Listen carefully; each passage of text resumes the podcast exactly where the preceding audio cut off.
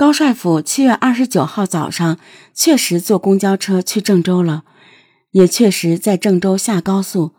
经过电信部门的调查，高帅府的手机信号是在郑州消失的，这说明当天他没有去北京，被害地点应该就在郑州。郑州距离郏县一百五十公里，种种迹象表明，高帅府可能是在郑州遇害后被抛尸到郏县的。专案组决定把侦查的重点放在高帅府的情感经历上，继续走访调查他的亲戚朋友，重新梳理他的 QQ、微信聊天内容，看看有没有遗漏的地方。警方把高帅府 QQ 上有关联的人基本上都挨个核实了一遍，也基本上都排除了。就在案件陷入僵局的时候。一个民警不经意的发现，让案件有了重大突破。高帅府在失踪前最后一个聊天记录是跟一个叫“挚爱永恒”的女网友聊的。然而，在七月二十九号高帅府失踪后，“挚爱永恒”将高帅府的 QQ 拉入了黑名单。由于这个名叫“挚爱永恒”的女网友把高帅府的 QQ 号加入了黑名单，所以。之前没有引起警方的重视。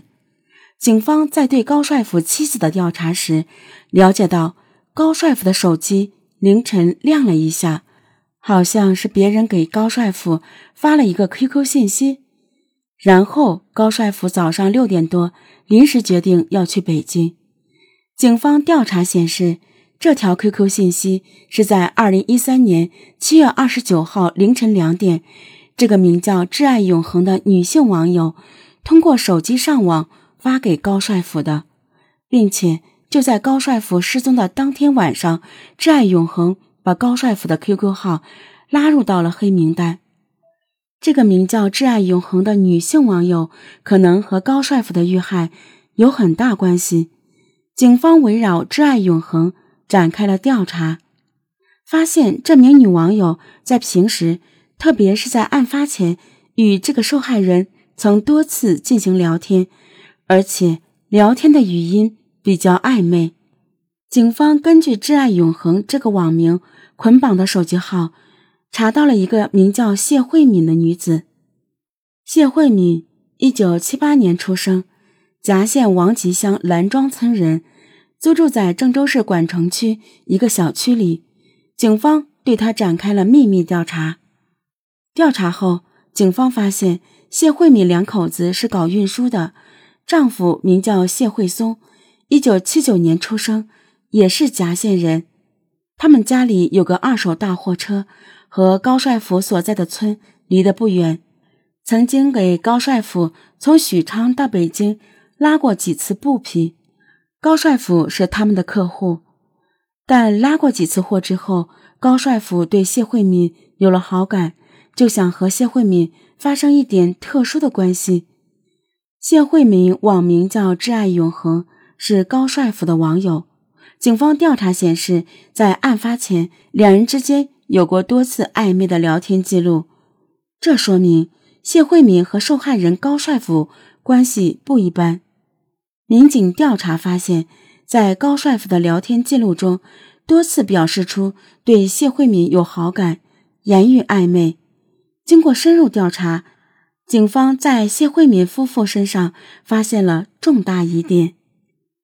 高速路口的监控显示，谢慧敏家五吨的大货车空车在七月二十九号，也就是高帅富失踪的当天晚上，从郑州来到了嘉县，两小时后又空车返回了郑州。那天晚上还下着大雨。汝河离高速口只有两公里的距离，警方推断谢慧敏夫妇开车回来可能是处理尸体的。警方调查发现，高帅府在七月二十九日上午九点多到郑州后，手机关机的位置就在谢慧敏夫妇的出租屋附近。谢慧敏夫妻的嫌疑在一步步上升。民警通过在郑州的走访调查。又发现了一个反常现象：高帅府失踪的一个多月后，也就是八月份，谢慧敏夫妻两人把大货车卖了。生意正做得好好的，为什么卖车呢？高帅府的失踪、死亡和谢慧敏夫妇有必然联系吗？经过梳理，警方在谢慧敏夫妇的身上发现了五大疑点：第一，谢慧敏和高帅府有着暧昧的聊天记录，他们两个人的关系非同一般；第二，谢慧敏的 QQ 网名叫做“挚爱永恒”，而就在案发当天，谢慧敏在 QQ 聊天中把高帅府拉入了黑名单。他这是要掩盖什么呢？第三，高帅府失踪的地点就在谢慧敏家的附近。第四，高帅府失踪的当晚，谢慧敏夫妇曾经冒着大雨驾车回到了夹县后，又空车返回了郑州。他们在做什么？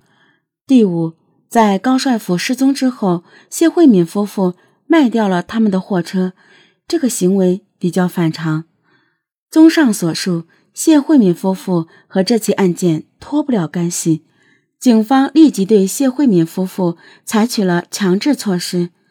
二零一三年十一月二十五日，谢慧敏夫妇回到了夹县老家，民警在家中将两人抓获。